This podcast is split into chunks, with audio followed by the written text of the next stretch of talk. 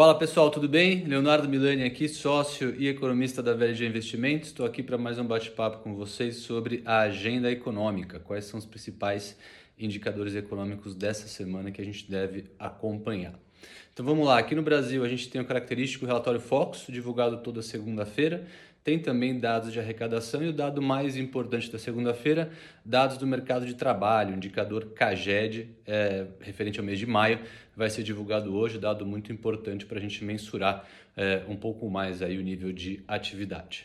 É, ainda no Brasil, quinta-feira, é, indicador de balança comercial referente a junho e indicadores de confiança e nível de atividade da indústria, também referente é, ao mês de junho.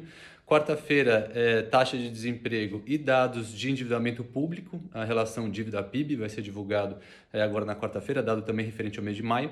E na sexta-feira, para finalizar, a produção industrial aqui no Brasil, também referente ao mês é, de maio.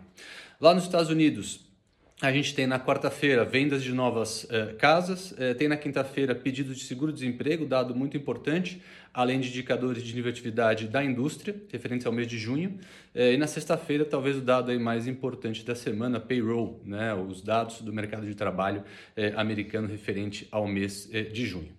É, na zona do euro, a gente começa a semana com indicadores de confiança do consumidor, do empresário e da indústria referentes ao mês é, de junho, indicador que vai ser divulgado é, na terça-feira. Quinta-feira, indicadores também de nível de atividade da indústria, PMI de junho, além da taxa de desemprego lá na zona do euro. E sexta-feira, para fechar a agenda por lá, é, indicadores de inflação é, ao é, produtor, né, aquela inflação do atacado, seria equivalente ao IGPM é, da zona do euro, e também discurso é, da Lagarde, a presidente do Banco Central Europeu.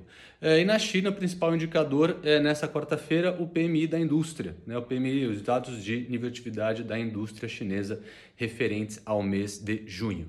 Eu fico por aqui, até a próxima e um abraço a todos.